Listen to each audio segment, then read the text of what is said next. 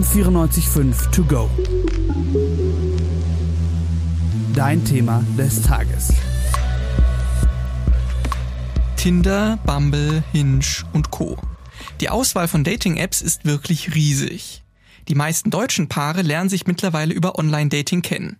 Das zeigt eine Umfrage des Datingportals Parship aus dem Jahre 2019.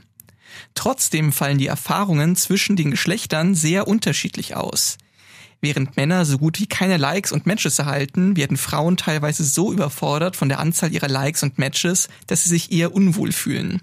Dies zeigt der YouTube-Kanal Memeable Data mit Hilfe verschiedenster Statistiken. Auch die Sozialpsychologin Johanna Degen meint in einem Interview mit dem Deutschlandfunk, dass Frauen selektiver swipen würden als Männer.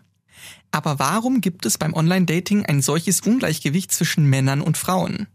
Welche Gründe hat das und wie wirkt sich das auf unsere Psyche aus?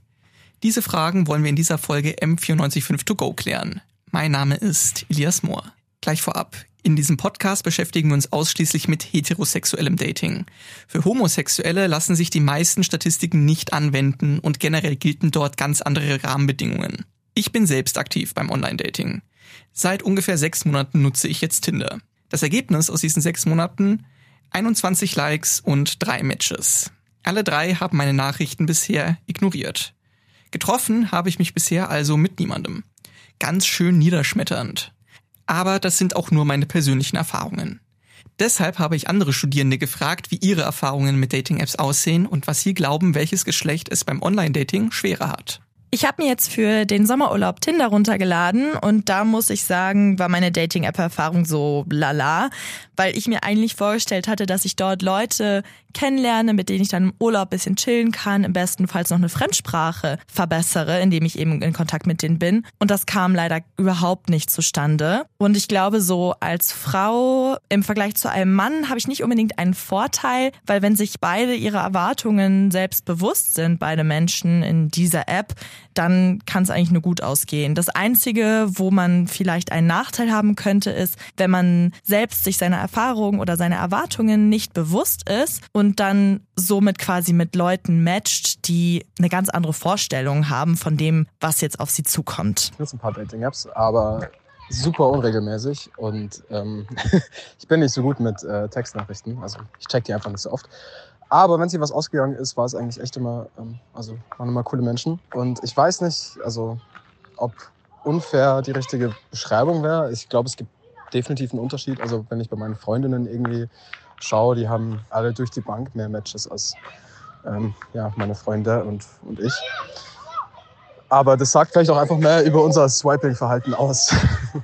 Naja, also ich glaube, wenn man aus männlicher Perspektive schaut, hat man halt, ich glaube, es sind sowieso generell auf Dating-Apps mehr Männer angemeldet als Frauen und dadurch ist der Pool, sage ich mal, an potenziellen Partnerinnen, also weibliche Partnerinnen, ähm, viel geringer als andersrum.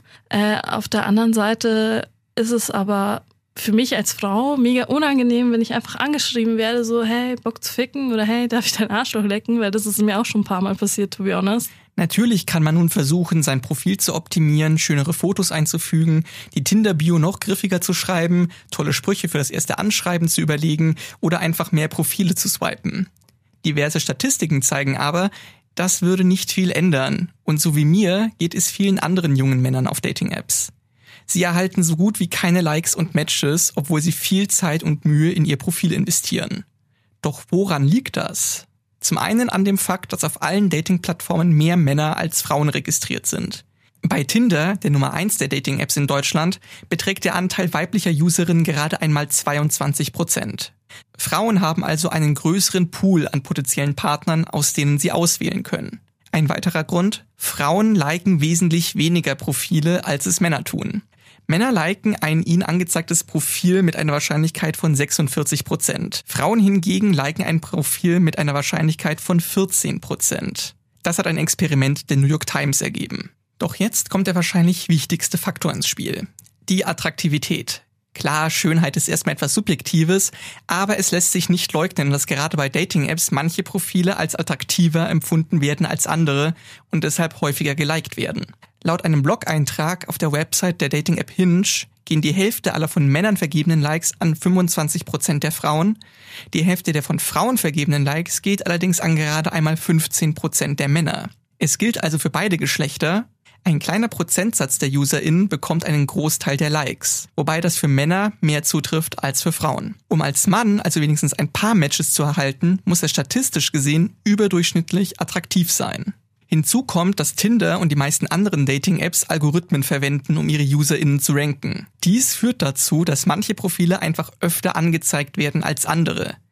Wie genau diese Rankings funktionieren, kann man schwer sagen, da die BetreiberInnen diese nicht so gerne preisgeben. Nicht zuletzt profitieren Dating-Apps von der Einsamkeit ihrer UserInnen.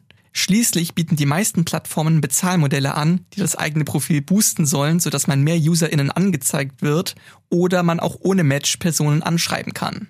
Okay, das klingt jetzt alles sehr negativ. Als würden die gut aussehendsten Männer und Frauen in Likes und Matches baden, während für den oder die normalen DurchschnittsuserInnen nichts mehr wirklich übrig bleibt außer Frustration und Zweifel am eigenen Erscheinungsbild.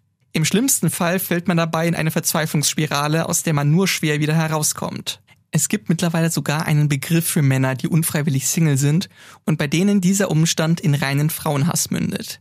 Incels nennen sich diese Männer. Zu Incels gibt es eine eigene M945 To Go Folge. Hört da doch gerne mal rein. Ist Online-Dating also grundsätzlich aussichtslos für Männer? Nein aber man sollte einfach keine so großen Hoffnungen daran setzen, wirklich über Online-Dating die nächste große Liebe zu finden, auch wenn das natürlich vorkommen kann.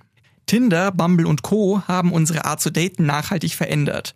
Aber das heißt nicht, dass man Menschen nicht nach wie vor auch in der Uni, in der Bar oder im Freundeskreis kennenlernen kann. Das war die neue Folge M495 To Go.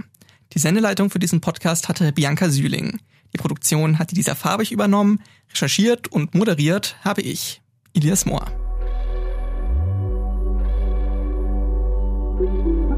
M945 To Go.